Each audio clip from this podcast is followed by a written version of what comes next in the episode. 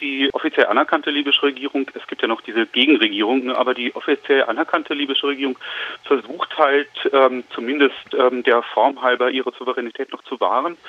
Der zweite Punkt ist, dass die libysche, also die offizielle libysche Regierung gerne Unterstützung gegen die islamistischen Milizen und gegen die selbsternannte, ähm, selbst ausgerufene islamistische Gegenregierung im Lande hätte. Das ist äh, das, was sie eigentlich will und deswegen sperrt sie sich jetzt praktisch nur zuzulassen, dass eben EU-Truppen da gegen ähm, Schlepper operieren. Also die Souveränität der offiziellen libyschen Regierung ist äh, arg äh, begrenzt. Sie befindet sich ja, sie sitzt ja auch nicht in der Hauptstadt Tripolis, sondern in äh, Tobruk und äh, verfügt eigentlich nur noch Einfluss über einen Teil des libyschen Staatsgebiets. Welche Möglichkeit hat denn äh, diese Regierung denn real gesehen, sich gegen die Pläne der EU dann auch dementsprechend durchzusetzen? Eigentlich ganz wenige. Also wenn die EU jetzt ähm, da, sagen wir mal, einfach an Land operieren würde, gäbe es für die offizielle libysche Regierung nur die Möglichkeit, da irgendwie, ja, welche Möglichkeiten hätte sie gegen vorzugehen? Letztlich machtpolitisch keine.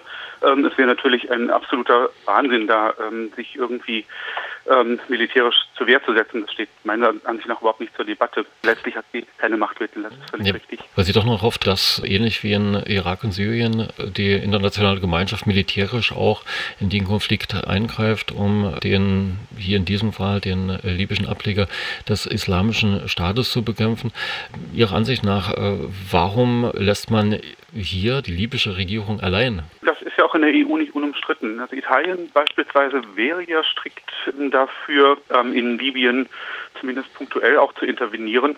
Äh, vor allem die Bundesrepublik lehnt das ab. Ich denke, es hat zwei Gründe. Der eine ist, dass es natürlich ein absolut wahnsinniges Unternehmen, da militärisch reinzugehen in dieses wilde Gemisch von Milizen, teilweise wirklich salafistischen, dschihadistischen Milizen und unterschiedlichsten Frontverläufen, also völlig unübersichtlichen Frontverläufen. Und der zweite Punkt ist, ich würde denken, man kann da auch, äh, was die EU-Politik geht, eine lange Linie in der EU-Politik sehen. Es ist tatsächlich so, dass es in der EU immer Streit gegeben hat, wo man außenpolitisch aktiv wird, auch wo man militärpolitisch aktiv wird. Und man kann recht gut sehen, dass die Bundesrepublik, die ja tatsächlich die dominierende Macht in der EU ist heute, das ist ja unumstritten inzwischen, dass die eigentlich immer versucht hat, äh, nicht in Richtung Süden, sondern vor allem in Richtung Osten aktiv zu werden oder Südosten, Stichwort Jugoslawienkrieg, jetzt auch Stichwort ähm, eben Irak, während der Süden allgemein begriffen worden ist als ähm, Einflusssphäre Frankreichs, vielleicht auch was Libyen betrifft Italiens. Und es hat in Deutschland immer ein starkes Zögern gegeben, äh, dort EU-Ressourcen zugunsten französischer oder italienischer Interessen einzusetzen. Die Bundesrepublik war ja auch nicht beteiligt bei den NATO-Einsätzen äh, gegen Muammar Gaddafi. War ja dann genau. vor allen Dingen Italien und vor allem die Sarkozy-Regierung, die dort sich engagiert hat mit Schlägen. Dennoch, so aus der Sicht der libyschen Regierung, der offiziellen, völkerrechtlich anerkannten Regierung, äh, scheint das schon etwas komisch zu sein. Also wenn jetzt die EU die Einsätze gegen die Schlepper ankündigt. Das heißt also, wir haben hier im Land in Libyen einen Bürgerkrieg, wir haben Milizen, die ja tun lassen, was sie wollen. Damit ist natürlich auch die Menschenrechtslage extrem angespannt, die Leute fliehen und dann auch über Syrien, weil es eben äh, ja unübersichtlich und brutal ist. Und dagegen tut man nichts, aber gegen die Flüchtlinge tut man was oder gegen die, die die Flüchtlinge auf die andere Seite bringt. Genau, das wäre die Linie. Also man trägt das alles wieder auf dem Kopf derjenigen ab, die nun ähm, überhaupt keine Chancen mehr haben und schlicht und einfach weglaufen wollen. Und denen nimmt man dann auch noch diese Möglichkeit. Wobei man muss ja zu sagen, sehr viele sind ja Flüchtlinge aus Syrien zum Beispiel. Ne? Also weniger aus Libyen selbst, sondern vor allem aus Syrien oder gut auch ähm, aus Eritrea, aus Somalia. Aber Syrien ist sicherlich ein Schwerpunkt. Und man muss dazu sagen, auch Syrien ist ja ein Land, wo der Bürgerkrieg, so wie er heute da ist, durchaus auch von den westlichen Staaten mit befeuert worden ist. Also insofern ist auch da die, die Fluchtbewegung keine, die jetzt völlig getrennt von westlicher Politik zu sehen wäre, ganz im Gegenteil. Also das heißt, man hat zwar darauf gedrängt, Einfluss geltend gemacht von westlicher Seite, europäischer, NATO-Seite, also wie man es auch fassen möchte, die, äh, die Regime zu stürzen und die natürlich brutal waren und oder jetzt in Syrien ja, immer noch an der, Assad immer noch an der Macht ist und da versucht man geopolitisch, wollte man da zaubern und das, was man erreicht, ist dann das komplette Chaos und ein mittlerweile vier Jahre andauernder Krieg. Also da hat man Ihrer Ansicht nach doch ein Stück Verantwortung für das, was da passiert. Irgendwie schon, also zumindest für die Flüchtlinge, die da, die da wegrennen, das allzu nachvollziehbarerweise wegrennen. Also ich würde nicht nichts anderes tun in, in, in so einer Situation und also sich um, um diese Menschen zu kümmern, äh, die eben diesen geostrategischen Operationen da zum Opfer gefallen sind. Und das ist es von westlicher Seite aus gewesen dazu hätte man auf jeden Fall die Verpflichtung, sich um diese Menschen kümmern. Das wäre das Minimum. Ein Akteur in Libyen, das ist der libysche Ableger oder sich, also fundamentalistische Islamisten, die sich äh, bekennen oder unterworfen haben dem islamischen Staat, also dort sich als deren Ableger bezeichnen. Von syrischer und irakischer Seite weiß man ja, dass der islamische Staat nicht zimperlich ist, aus allen möglichen Geld zu ziehen. Ist er in hm. Libyen auch verwickelt in die Schleppergeschäfte? Wohl schon. Das sagen viele Berichte von vor Ort. Das würde auch dementsprechend, was eigentlich zu erwarten gewesen wäre oder zu erwarten ist. Der Islamische Staat ist ja genauso wie andere Organisationen und sagen wir mal so, äh, der Islamische Staat in Libyen ist ja wie andere Milizen in Libyen auch darauf angewiesen, irgendwie Geld zu machen. Und das Geschäft mit Flüchtlingen ist im Moment so zynisch das klingt, so zynisch ist es auch. Es ist das Geschäft, Geschäft schlechthin. Es ist ein Geschäft, das Experten auf ein Gesamtvolumen von fast Drittel Milliarde US-Dollar pro Jahr schätzen. Also ein wirklich riesiges Geschäft. Und dass der Islamische Staat versucht, sich daran schadlos zu halten, das ist nicht nur zu erwarten, das bestätigen eben tatsächlich auch Berichte. Es geht da zum einen darum, erstmal Flüchtlinge aus Richtung Syrien über Ägypten und dann eben auch über libysches Territorium in Richtung Westen zu transportieren, wo sie dann abliegen können in Richtung Lampedusa, in Richtung Italien. Und es gibt wohl auch dafür gibt es Berichte. Es ist wohl so, dass der Islamische Staat auch bei der Verschiffung von Flüchtlingen zumindest mitzuverdienen versucht. Diese Tatsache, dass der IS auch mit involviert ist in die Schleppergeschäfte, könnte ja nun als zusätzliches Argument auf Seiten der EU dienen, dort äh, militärisch aktiv zu werden. Aber welche Auswirkungen hätte das denn äh, für die Region,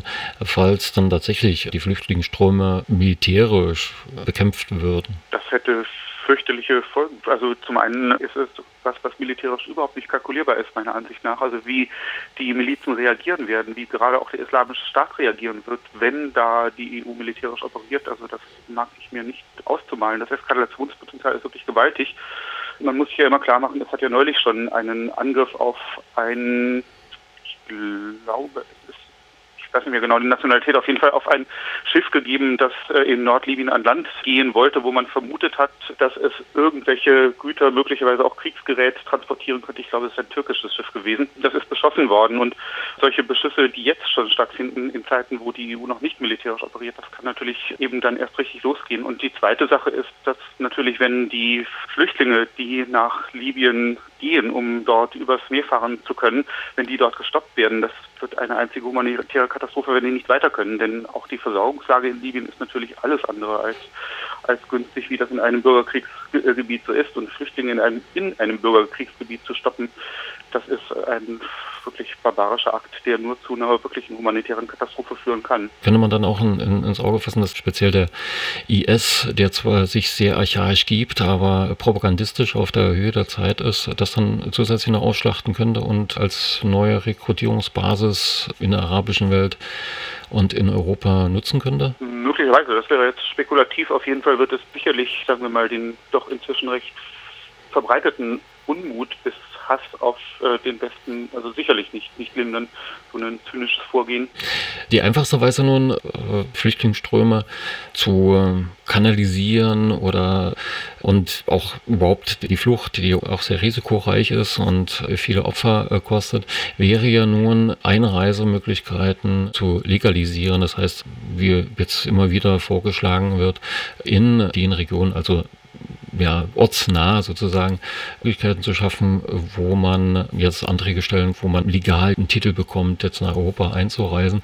Warum wird sich denn da so konsequent verweigert? Es gibt ja schon Bestrebungen, das zu tun, also praktisch so Zentren in Nordafrika einzurichten, wo dann eben genau das geschehen soll, die dann als die als Anlaufpunkte für Flüchtlinge geplant sind.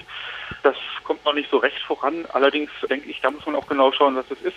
Diese Idee ist ja im Kern wirklich äh, ja, über zehn Jahre alt. Die hat ja damals in den, ins Spiel gebracht schon Otto Schily, damals noch deutscher Innenminister. Und Es geht dabei ja immer darum, schon in Afrika zu schauen, wen lässt man eigentlich nach Europa rein, also in Nordafrika zu schauen. Da sind die Konzepte, die gängigen Konzepte die, dass man sagt, Natürlich gibt es einen Arbeitskräftebedarf in bestimmten Bereichen. Leute, die da reinpassen, die würde man dann eben, nachdem man sie dort unten ausgewählt hat, durchaus nach Europa lassen, aber eben andere nicht und äh, unter Umständen eben wirklich auch diejenigen nicht, die es am allermeisten nötig haben. Deswegen bin ich gegenüber dieser Idee immer ziemlich skeptisch. Das scheint mir nur so ein Instrument zu sein, um eben, ich sage jetzt mal wirklich bewusst zynisch, Menschenmaterial nach dem Bedarf der europäischen Industrie auszuwählen. Aber um wirklich Flüchtlinge ins Land zu holen, müsste man sie erstmal fliehen lassen. Und das heißt, sie aus dem Kriegsgebiet Libyen zum Beispiel fliehen lassen. Und wenn man da weiterdenken würde, dann müsste man meiner Ansicht nach sagen, man lässt sie wirklich erstmal alle einfach nach Europa einreisen und schaut dann, wie es weitergeht. Kostenfrage kann ja da erstmal aus humanitären Gründen keine Rolle spielen. Und